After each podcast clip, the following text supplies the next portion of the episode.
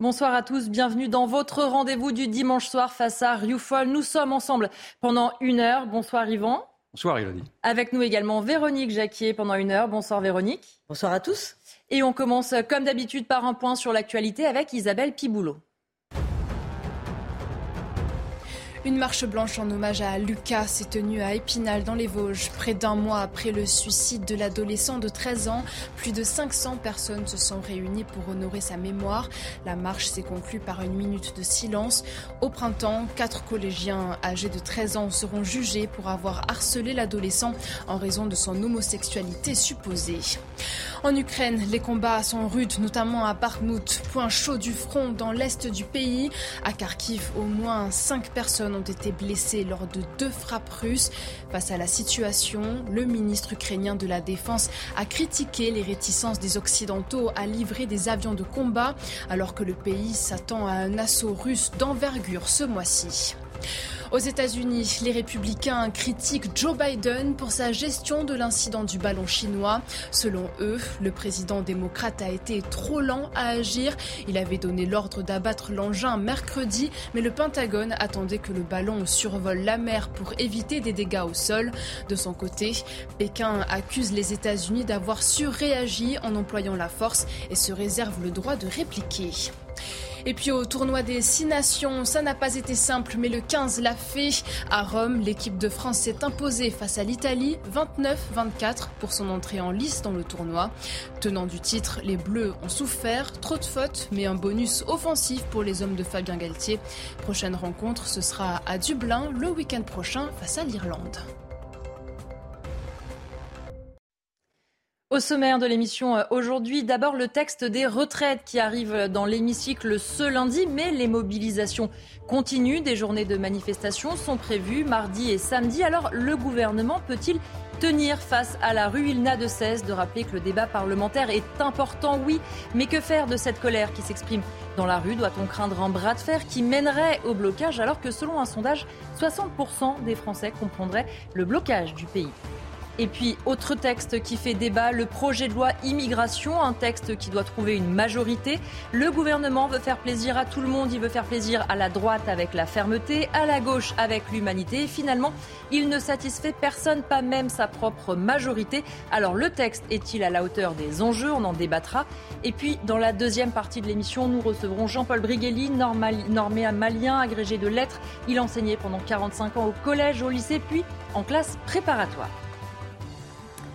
Premier thème donc de l'émission, les syndicats ont renouvelé avec succès euh, leur démonstration de force mardi contre la réforme des retraites. Deux autres manifestations prévues cette semaine. Emmanuel Macron peut-il tenir, Yvan?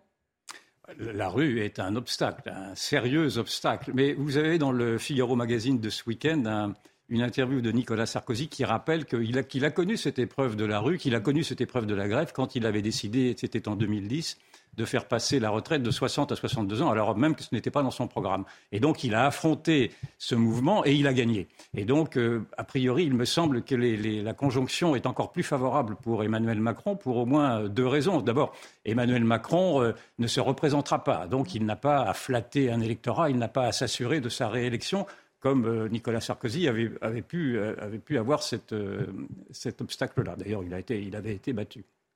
De plus, on voit bien que dans la psychologie du président de la République, il tente de vouloir imprimer, en tout cas, son, passage à l'Élysée et d'être à la hauteur de, la réputation qu'il s'était donnée d'être un, président réformiste. Pour l'instant, il n'a rien réformé du tout, tout à fait à la marge. Et donc, j'imagine, me mettant à sa place, qu'il veut imprimer sa marque, en tout cas sur la réforme des retraites, même si c'est une réforme à minima, il faudrait au moins qu'il réussisse ceci. S'il échoue euh, sur la réforme des retraites, c'est toute la politique, c'est la politique qui, échoue elle-même, qui recule devant la rue. Et donc, euh, ça ne me semble pas peu probable. Donc, d'autant plus que face à, ce front syndical qui naturellement mène des actions qui sont tout à fait tout à fait honorables, bien entendu. C'est un front syndical qui n'ira pas jusqu'au bout de la guerre. Il ne veut pas une guerre totale. Il ne veut pas une guerre totale parce que la majorité, enfin la totalité des syndicats qui appellent à manifester ont voté pour Emmanuel Macron, euh, très directement pour la CFDT, indirectement pour la CGT et les autres, en disant qu'ils voulaient battre Marine Le Pen. Or, on sait bien que si le gouvernement est fragilisé, si par exemple il y avait une dissolution ou quoi d'autre, euh, l'alternative qui se présente aujourd'hui, c'est le Rassemblement national. Or, euh, le Rassemblement national qui demain va, mettre au vote à l'Assemblée une proposition référendaire ne sera pas suivie. Cette, proposition référendaire qui voulait donc mettre le, débat des retraites en référendum sera rejetée par la gauche et l'extrême gauche, alors même qu'elle l'a demandé, mais comme cela vient du Front National, qui est considéré comme étant un parti fascisant par, euh, par une partie de, de, de, LFI. Je crois que c'est Mme Rousseau qui a dit ça. D'ailleurs, ça donne une idée quand même de l'enfermement intellectuel de ces gens-là.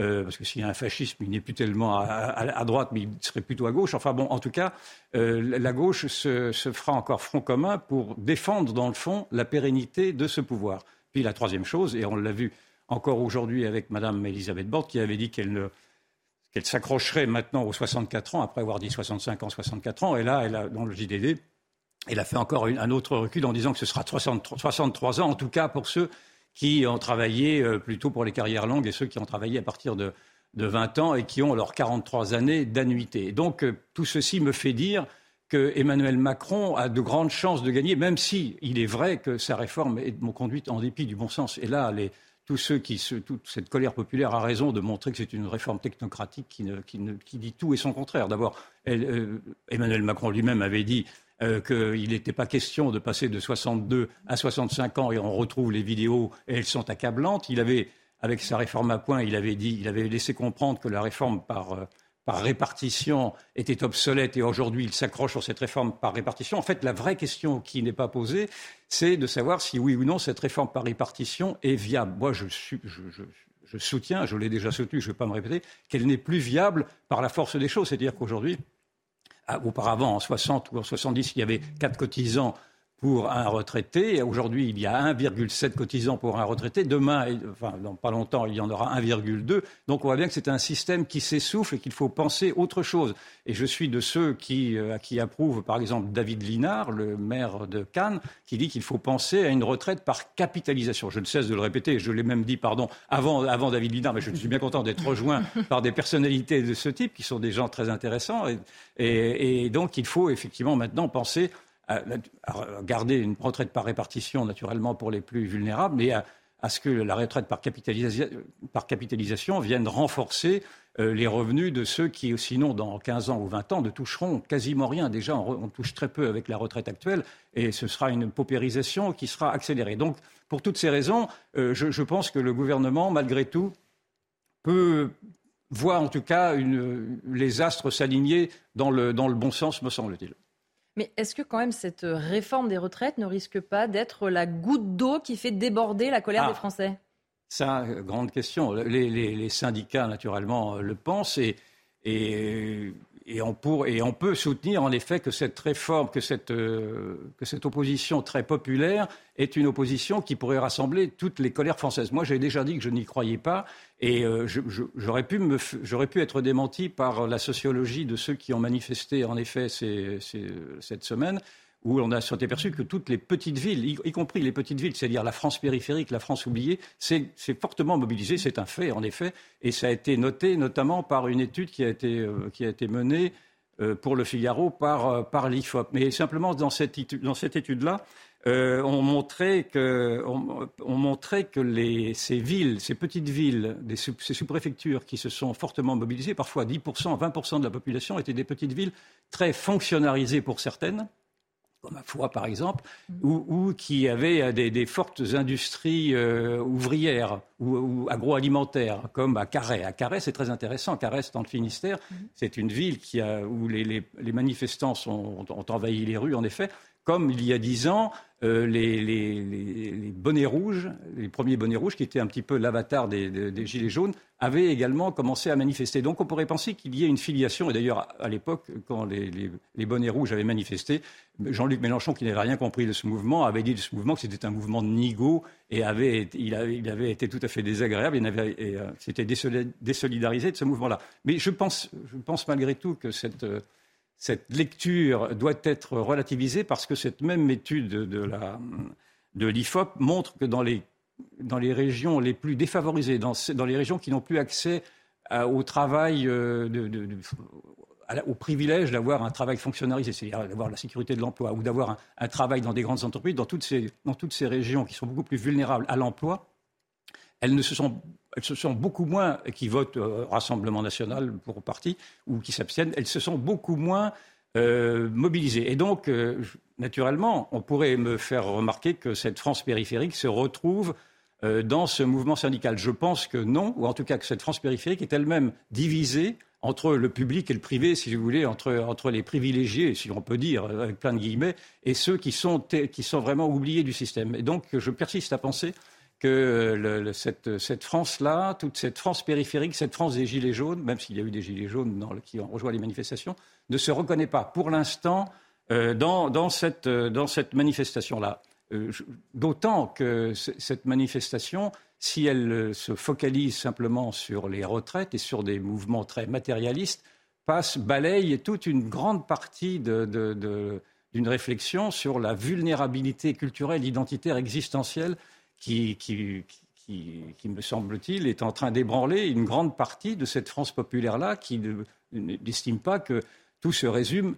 aux retraites. Et or, a priori, et c'est une sorte de trompe-l'œil qui, qui se, commence à se voir, on laisse comprendre aujourd'hui que toute la colère française serait, d'abord représentée par les syndicats, ce qui reste à démontrer, et qu'elle ne s'arrêterait qu'au petit périmètre des retraites. Non, ce n'est pas vrai. Euh, monsieur, monsieur Balladur a fait un grand papier très intéressant dans le Figaro euh, cette semaine, dans lequel il parle de l'affaissement général du pays. Quand il parle de l'affaissement général du pays, c'est-à-dire qu'il décrit le grand effondrement que l'on décrit très souvent ici avec Véronique. Il parle non seulement des retraites, bien sûr, d'ailleurs il n'en parle pas, il ne parle même pas des retraites, mais il parle des domaines économiques, sociaux, éducatifs, de la sécurité, de l'immigration. Tous ces grands problèmes-là ne sont pas posés par euh, ces grands mouvements incontestablement populaires, j'y reviens, mais qui, me semble-t-il, font l'impasse sur une grande partie d'une vulnérabilité française. Et donc, je persiste à penser, et je persiste à dire que ce mouvement-là, ce mouvement en trompe-l'œil, est un mouvement qui ne,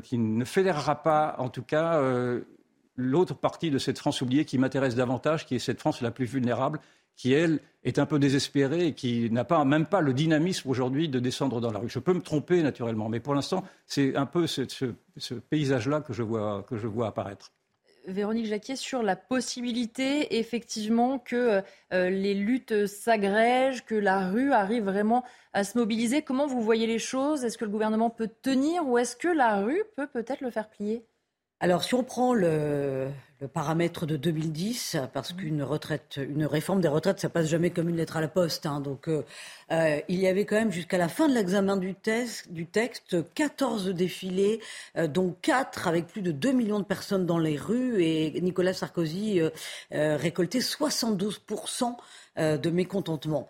Euh, voilà, c'est beaucoup. C'était aussi un terrain explosif. Pourtant, à l'époque, le président de la République euh, n'a rien lâché. Et il était dans une épreuve de vérité parce qu'il disait, mais après la crise de 2008, si vous voulez que je paye les retraites, il y a un moyen très simple, hein, c'est de passer de 60 à 62 ans. Sinon, on peut plus payer les retraites. Bon, Emmanuel Macron n'a pas fait cet effort de vérité.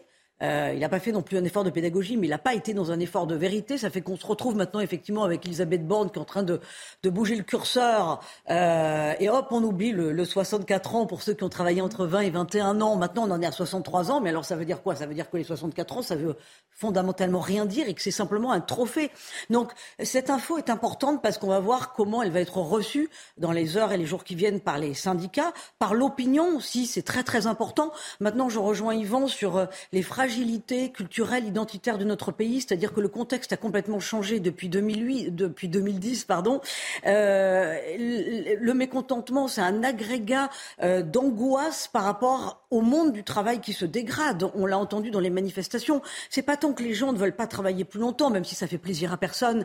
C'est qu'ils ne veulent, surtout pas travailler dans les conditions euh, qu'ils traversent en ce moment dans le monde du travail. C'est valable pour les soignants, c'est valable pour les professeurs des écoles. Euh, il n'y a plus de sens, on ne leur donne plus d'avenir, ils ne sont pas forcément considérés aussi bien publics que privés. Donc il y a vraiment une crise de sens par rapport à la valeur travail. Ils ne sont pas bien rémunérés non plus.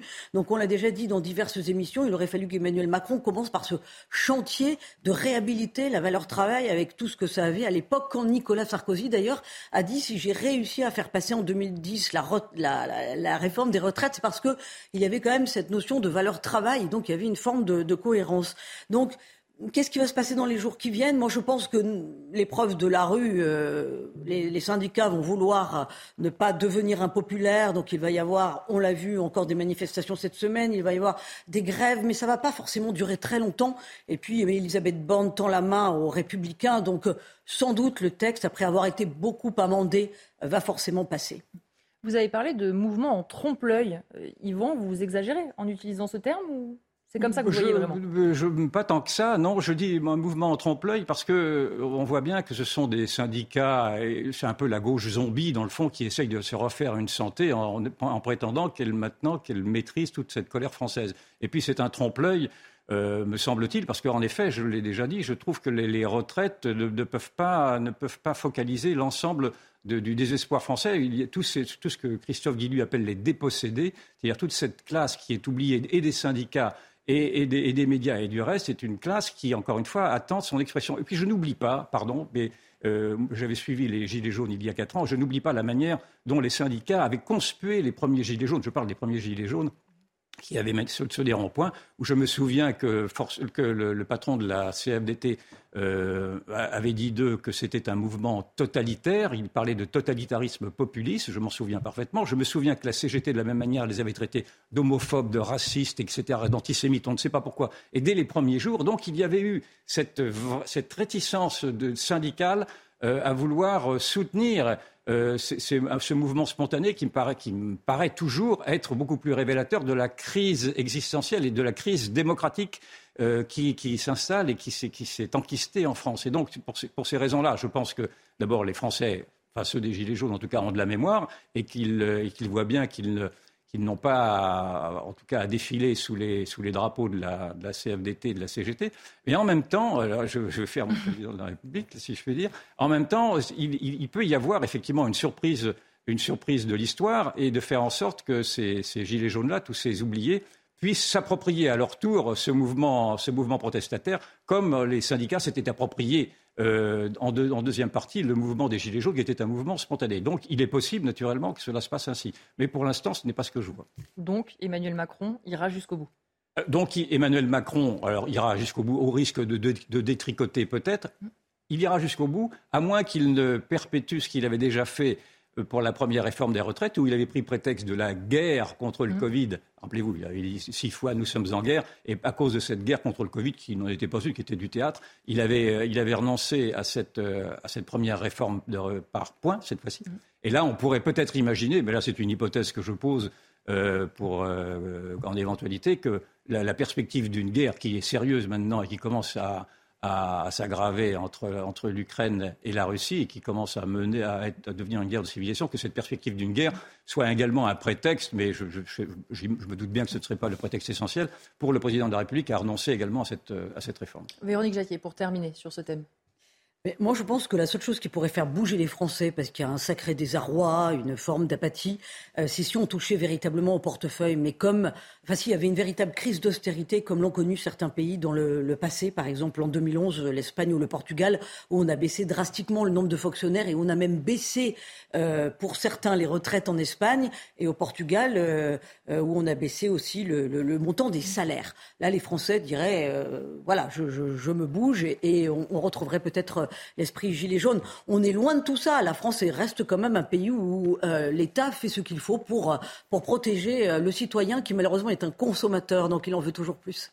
Autre texte qui va faire polémique, le projet de loi sur l'immigration. Il a été présenté mercredi en Conseil des ministres. Est-ce qu'il est, selon vous, à la hauteur des enjeux, Yvan? Bien sûr que non. Là, il y a même, je, me demande s'il y a besoin d'argumenter. D'abord, on, on a déjà abordé ce sujet-là. Alors naturellement, le, gouvernement nous dit qu'il va accentuer les procédures de reconduite à la frontière, qu'il va être beaucoup plus dur sur les, les OQTF, c'est les obligations de quitter le territoire, on verra bien. Mais en tout cas, ce qui reste et ce qui restera dans la lecture de ce projet, c'est qu'en effet, le, gouvernement se propose de régulariser des clandestins pour ce qu'il appelle des emplois en tension dans la restauration ou dans le bâtiment public. Il y a d'abord une, une sorte d'aberration et d'illogisme à faire venir des immigrés pour construire des logements pour des immigrés. C'est déjà une. Je pense qu'il y a un raisonnement qui bloque quelque part chez eux. Et puis surtout, on ne peut pas. Il faut regarder les chiffres tout simplement. Il y a 500 000 emplois vacants. Il y a 6 millions de chômeurs. il y a 7 millions, attendez, il y a 7 millions d'inactifs. 7 millions d'inactifs, en plus des chômeurs, dont 3 millions dans la jeune génération qui s'est complètement détournée du travail. Et donc, c'est une première chose. Donc, il y a naturellement, il n'y a pas besoin euh, d'apports supplémentaires, sauf naturellement à, baisser toujours davantage les salaires. Et c'est en effet une proposition qui agrée au MEDEF et au patronat. Mais enfin, bon, on ne va pas revenir là-dessus. On a déjà épilogué. Et, puis surtout, on s'aperçoit que par les chiffres qui ont été donnés cette semaine, il y a deux chiffres qui ont été donnés cette semaine, une série de chiffres. D'abord, les, chiffres sur l'immigration légale qui dépasse maintenant les 500 000 personnes par an. 500 000 personnes par an. Auparavant, c'était 400 000. C'est-à-dire que Là, aujourd'hui, vous avez maintenant, c'est les chiffres officiels, hein, 320 000 premiers titres de séjour, 150 000 demandeurs d'asile, et à, tout ceci, vous rajoutez les, clandestins qui sont entre 500, par définition, euh, dont, on n'arrive pas à, mesurer, mais qui seraient entre 500 000 et 1 million. Et d'autre part, il y a eu le, ministère de l'Intérieur a donné les chiffres de la délinquance qui sont également effarants, et moi je les mets entre en parallèle, en parallèle c'est-à-dire qu'il y a maintenant plus de 15% euh, en coups et blessures, 11% d'augmentation euh, pour les violences sexuelles et 8% d'augmentation pour les cambriolages. C'est-à-dire que l'inflation, sans jeu de mots, l'inflation aujourd'hui est partout. Et donc, euh, on est obligé naturellement de s'interroger, de savoir pourquoi le gouvernement s'aveugle à ce point, d'autant que Gérald Darmanin lui-même a fait le lien entre euh, l'immigration et l'insécurité. Donc il devrait bien voir qu'en faisant venir toujours davantage d'immigration, il va conduire naturellement à davantage de sécurité. Or, visiblement, le, gouvernement est incapable, mais on tombe là dans l'idéologie, il est incapable de penser l'immigration autrement que d'une manière positive. Et d'ailleurs, en effet, le président de la République avait toujours dit qu'il reprenait cette antienne de dire que l'immigration était une chance pour la France. Il l'a un peu amendé, mais il reste sur cet objectif-là. Et on, croit comprendre, et je reprends une réflexion que vous venez de faire, euh, Véronique, qu'en effet, le gouvernement ne voit plus dans un Français un citoyen, mais il y voit un consommateur, c'est-à-dire un consommateur qui peut, être qui peut être déraciné tout autant, qui peut être remplacé et qui n'a plus aucune filiation, si je puis dire, affective euh, avec, avec le pays d'accueil. Et donc, en effet, dans ce pays de consommateurs, vous pouvez multiplier les arrivées, les, départs. Tout ceci n'a plus d'intérêt, sinon de vouloir maintenir un pouvoir d'achat. Le pouvoir d'achat devient maintenant la pièce maîtresse de tout raisonnement du gouvernement. Véronique Jacquier, ce texte n'est pas à la hauteur des enjeux, il ne prend pas l'immigration sous le bon angle? Ben, C'est le énième projet de loi et on voit qu'il y a toujours plus d'immigration et une immigration euh, qu'on lie de plus en plus euh, à l'insécurité et à la criminalité. Donc il y a quand même un très très gros problème. Moi je pense que c'est une volonté politique. Hein. On pourrait avoir un texte de loi qui porte du fruit. Il suffit pour cela par exemple de prendre l'exemple du Danemark. Hein. Euh, le Danemark qui fait partie de l'Europe, qui fait partie de l'espace Schengen qui euh, est aussi sous la coupe de la Cour européenne des droits de l'homme et qui pourtant a négocié une série de dérogations aux traités européens pour gérer euh, et réguler les migrations comme ils l'entendent, et ce depuis 20 ans, c'est-à-dire qu'ils ont eu un gouvernement de droite et euh, que la gauche démocrate a continué le, travail qu'a commencé la droite. Donc il y a une grande cohérence, tout ça pour être très exigeant, c'est-à-dire on n'accorde plus la nationalité à n'importe quel prix, on veut préserver un modèle social, c'est très compliqué maintenant de rentrer au Danemark, euh, il y a la Suède aussi maintenant qui emboîte le pas. Et chaque fois, chaque fois, c'est au nom de la défense d'un modèle social et aussi d'un modèle civilisationnel. Donc la France devrait en prendre de la graine. Merci à tous les deux. On se retrouve euh, dans un instant avec euh, votre invité juste après cette courte pause. De retour dans votre émission Face à Rioufol. Dans un instant, c'est l'invité, mais tout de suite le point sur l'actualité avec Isabelle Piboulot.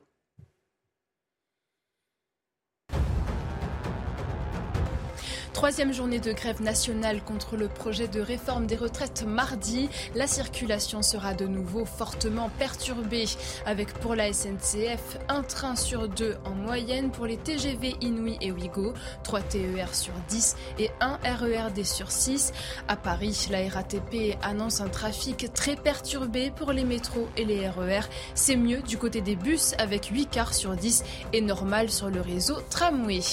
Le trafic aérien aussi ne sera pas épargné. Certains contrôleurs seront en grève mardi. La direction générale de l'aviation civile demande aux compagnies aériennes d'annuler préventivement un vol sur cinq à l'aéroport d'Orly. Les passagers qui le peuvent sont invités à reporter leur voyage. Et puis c'est un retour en force. Teddy Riner, vainqueur du Grand Slam de judo de Paris. À Bercy, le Français s'est imposé en finale contre le Japonais Yoga Ota. De retour de blessure, le colosse de 33 ans décroche ainsi un septième titre à Paris à un an et demi des Jeux Olympiques. L'invité euh, de cette émission face à Rioufol, Jean-Paul Briguelli, norméalien agrégé de lettres, auteur notamment de La fabrique du crétin vers l'apocalypse scolaire. Yvan Rioufol, pourquoi avoir choisi de le recevoir ce soir? Écoutez, si j'avais à faire un rêve, ce serait de voir Jean-Paul Briguelli succéder à M. Papandia et à l'éducation nationale. J'ai une grande admiration pour euh, ce, cet enseignant qui, alerte depuis maintenant des années, parce que votre premier livre, c'était en 2005, s'appelait La fabrique du crétin. Vous expliquez déjà l'effondrement de l'école. Vous n'êtes pas désentendu. Maintenant, vous refaites un livre sur ce même thème en parlant même d'apocalypse. Et ma question est de savoir si vraiment l'école va aussi mal que vous le dites. Alors, il va falloir, euh, je ne veux, pas cultiver le paradoxe, hein, mais il faut rectifier une idée que vous avez là. L'école va très bien l'école fait très exactement ce pourquoi on l'a programmé depuis 40 à 50 ans. Euh, et on est dans le plein rendement. J'ai eu la naïveté à un certain moment, en 2005, en ayant une certaine audience avec la première époque de la fabrique du crétin, euh, qui était la mort programmée de l'école. Euh, je me suis dit, bon, ça va peut-être hein, donner des idées, donner à réagir, etc. Non, il ne s'est rien passé. Ça continué, ça s'est accentué, euh, simplement parce que la programmation, la, vraie programmation de l'école, va dans le sens que nous savons, c'est-à-dire on dégage 10% d'élites autoproclamées et 90% de consommateurs. C'est un mot qui commence mal d'ailleurs, hein, euh, consommateur. Mais c'est exactement tout ce que l'on veut. Alors qu'on soit bien d'accord, c'est pas un complot. Il n'y a pas trois ou quatre grands esprits qui se sont mis dans un coin pour dire voilà ce que nous allons faire de l'école de la République. C'est un mécanisme. Et ce mécanisme s'est mis en place entre la fin des années 50 et les années 60. Euh, ça date, vous, hein vous, exonérez, mais en général, on dit de mai 68 qu'elle a été le point de départ de l'effondrement de la transmission. Et vous, vous le, mettez, vous le mettez à plus, c'est un épiphénomène. Euh, alors, je vais raconter une belle histoire. Hein. J'aime bien, j'aime bien raconter. En 62, vous savez, les ministres, ça n'a absolument aucune importance. Euh, quand vous rentrez dans le ministère de l'Éducation, vous avez euh, toutes les photos de tous les ministres depuis 1876. Vous en connaissez à tout casser une dizaine, les plus récents. Les autres sont d'illustres inconnus. C'est pas eux qui ont le pouvoir dans l'école. Euh, ceux, ceux qui ont le pouvoir sont les bureaux en l'occurrence ce qu'on appelle la DGESCO, la Direction Générale de Lancement Scolaire. En 62, à la tête de la DGESCO, il y a un garçon qui s'appelle René Abi.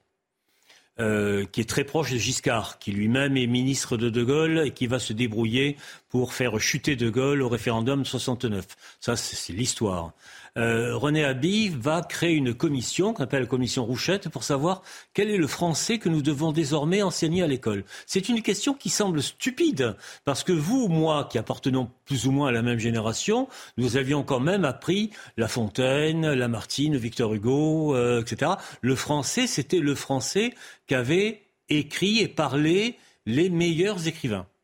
C'est fini la commission a déterminé que le français, c'était celui de la rue. C'est ce qui a permis à un député En Marche, il y a deux ans, d'expliquer que le sommet de la poésie, c'était Aya Nakamura, hein, euh, actuellement. Et sur cette euh, lancée, alors imaginez, la langue de la rue qui devient la langue enseignée. Euh, c'est au même moment qu'on a imposé ce qu'on appelait les mathématiques modernes. Les mathématiques modernes, c'était de façon à ce que les parents ne puissent pas aider les enfants. Hein, de sorte qu'on les mettait face à la théorie des ensembles, etc. Les parents flottaient complètement. Euh, l'idée, générale, c'était une construction idéologique dès le départ ou Non, c'était c'était oui, une construction idéologique, si vous voulez. En fait, il faut remonter à Jean Monnet. Euh, Jean Monnet avait été l'heureux bénéficiaire de deux guerres mondiales. Il s'est dit plus jamais ça. En même temps, d'après De Gaulle, c'était le, le petit agent de la CIA, euh, pratiquement, l'idée générale, c'était d'éliminer les nations en Europe. éliminer les nations. D'éliminer les nations. il y avait bien une démarche. Éliminer la langue. Éliminer l'étude de l'histoire. Euh, éliminer tout ce qui faisait le cœur véritablement de la civilisation française et plus largement européenne. Et on, est en plein dedans, là, actuellement. hein. Je rappelle, si l'Europe, si Ursula von der Leyen, euh, on n'a plus qu'à tirer l'échelle, euh, peu de choses de près. Bon, on l'a très bien réussi. D'ailleurs, René Haby, pour prix de ses services, se retrouve ministre de l'Éducation nationale en 1974 ministre de Giscard. pardon, avant c'est un modèle américain qu'on nous, nous, veut nous imposer, dans le fond? Non, c'est l'idée, en quelque sorte, de d'ouvrir la porte à ce qu'on n'appelait pas encore la mondialisation, mais qui était dans les tiroirs. Hein. L'Europe, de toute façon, je vous rappelle qu'au départ, c'était un marché commun. Euh, c'était l'idée de laisser circuler les marchandises. Euh, les marchandises, c'est pas les idées. Vous voyez, euh, ça c'est un point particulièrement important. Et on a éliminé, regardez, n'importe quel billet actuel.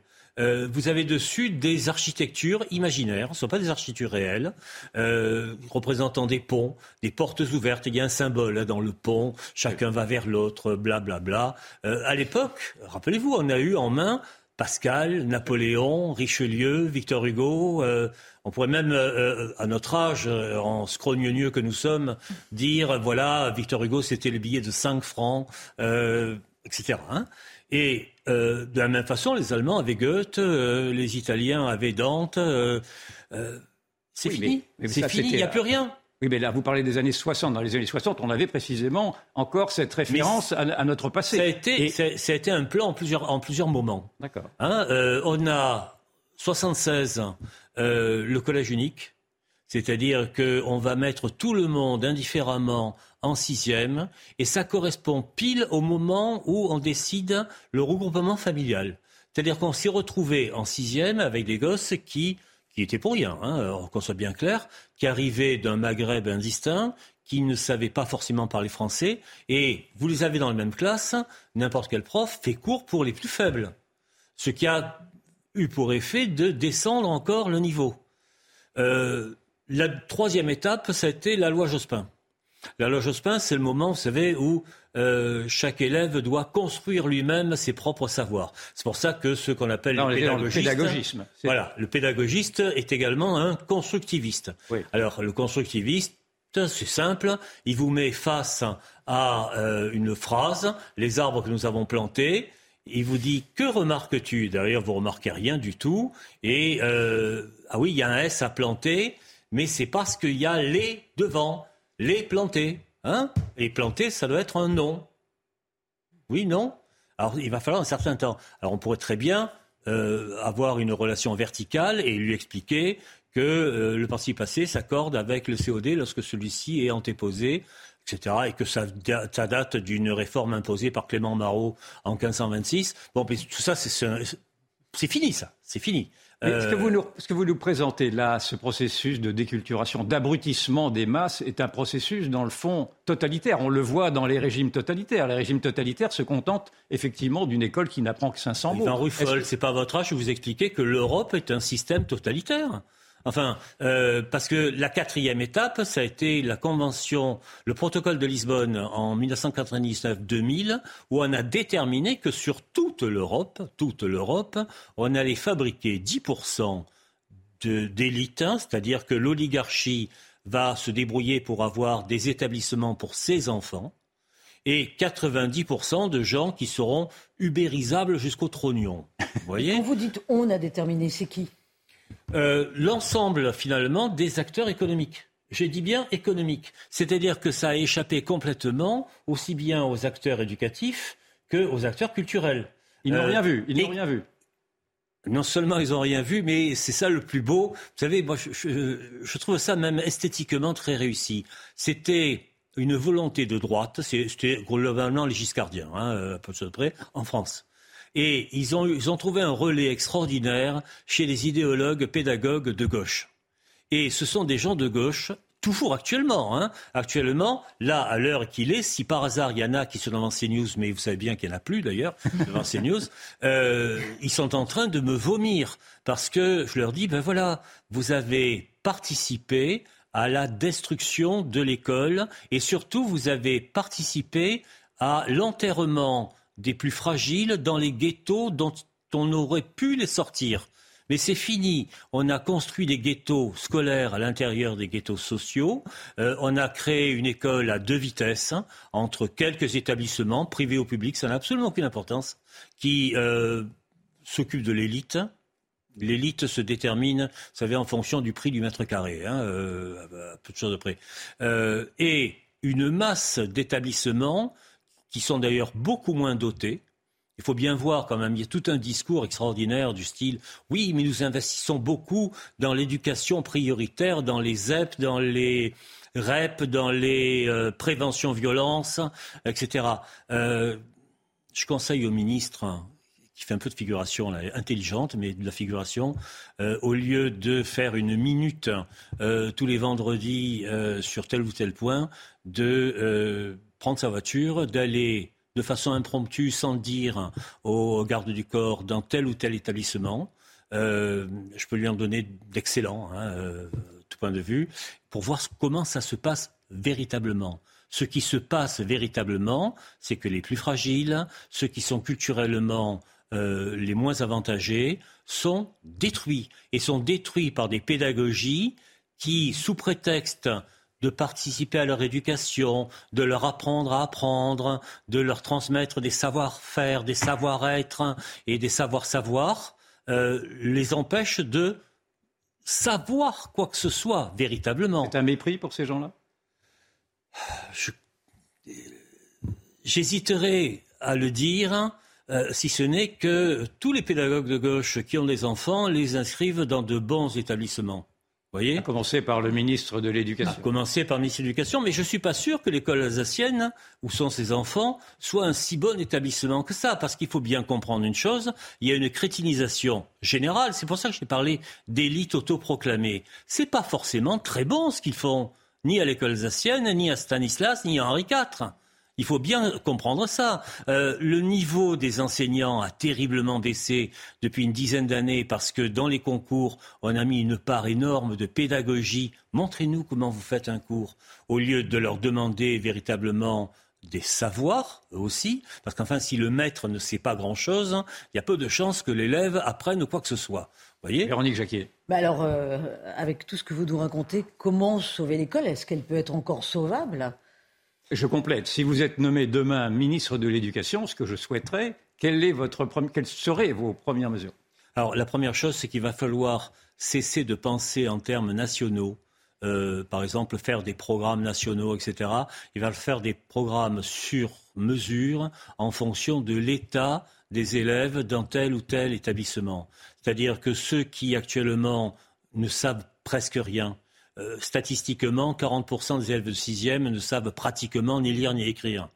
Alors, ce, qu'on a, ce que Papendiaï a proposé, c'est une heure, une heure par semaine de rattrapage faite par des professeurs des écoles euh, qui viendraient en sixième. Alors j'aimerais savoir comment des professeurs des écoles qui en cinq ans n'ont pas réussi à leur apprendre la syntaxe et la grammaire vont en une heure hebdomadaire en sixième rattraper un niveau dont il se fiche par ailleurs.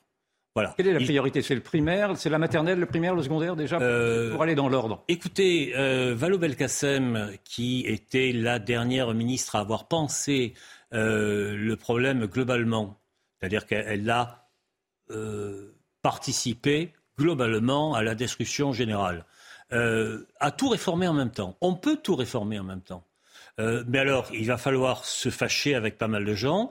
Je prends un exemple. Euh, Blanquer avait euh, imposé l'expérimentation d'une méthode de lecture sur Paris, qu'on appelle la va me revenir, une méthode alpha-syllabique. Il avait distribué les fables de La Fontaine également, c'était pas mauvais. Par ailleurs. Mais les syndicats, le SNUIPP a dit c'est du caporalisme, on veut nous imposer euh, principe de la liberté pédagogique.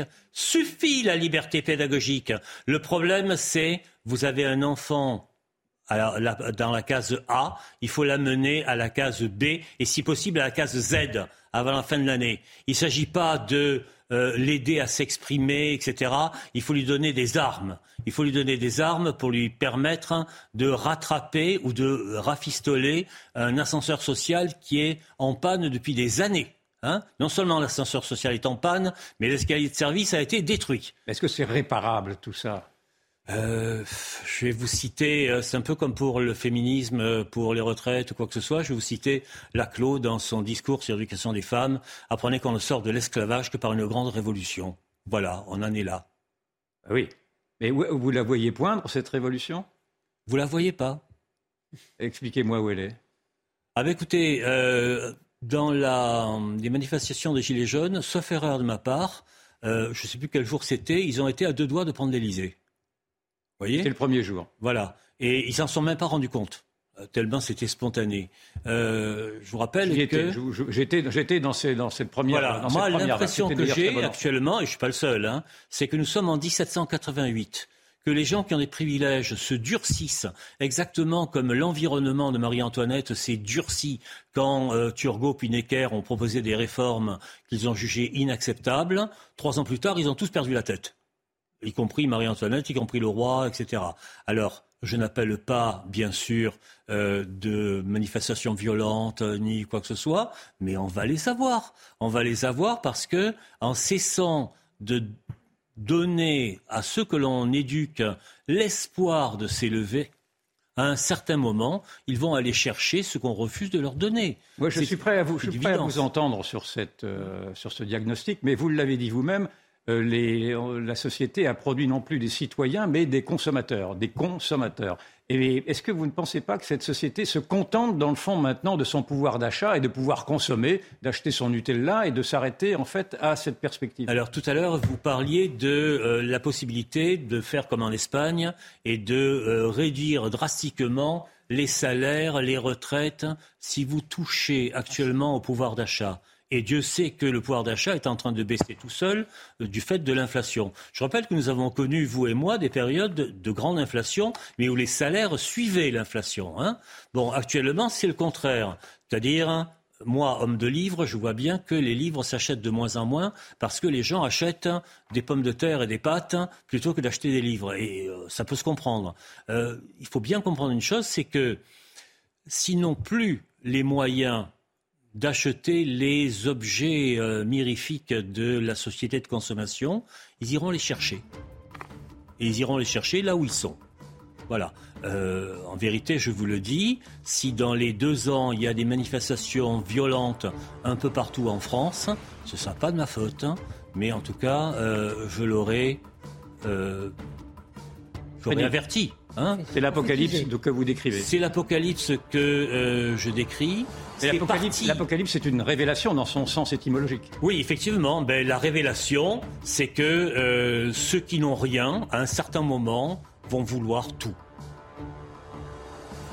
Merci à vous d'avoir été euh, notre invité. Merci euh, Yvan, merci Véronique. On vous retrouve tout de suite dans Enquête d'esprit. De quoi vous nous parlez dans un instant De la providence, qui est un joli mot qui veut dire Dieu pourvoit. Eh bien évidemment, la suite des programmes, vous restez bien sûr. C'est News avec donc Enquête d'esprit.